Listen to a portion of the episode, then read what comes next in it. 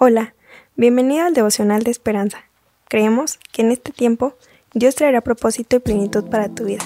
Así que prepárate para un tiempo de intimidad con Dios. 13 de diciembre.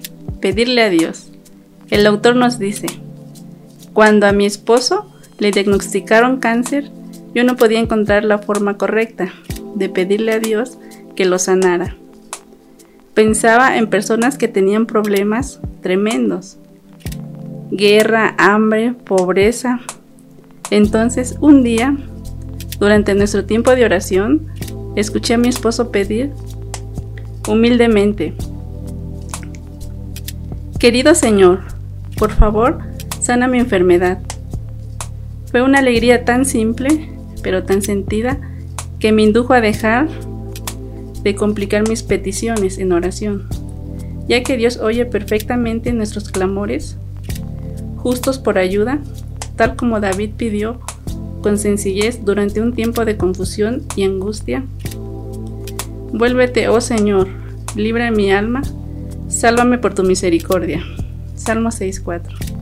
El Salmo no explica cuál era exactamente su situación, pero muestra un profundo deseo de ayuda y restauración de parte de Dios. Me ha consumido a fuerza de gemir. Pero David no permitió que sus limitaciones, incluso su pecado, le impidieran presentarle a Dios su necesidad. Por eso, antes de recibir una respuesta, pudo regocijarse. El Señor ha oído la voz de mi, lloro. El Señor ha oído mi ruego. ¿Ha recibido el Señor mi oración? A pesar de nuestra confusión e incertidumbre, Dios escucha y acepta los ruegos sinceros de sus hijos. Él está listo para oírnos, en especial cuando más lo necesitamos.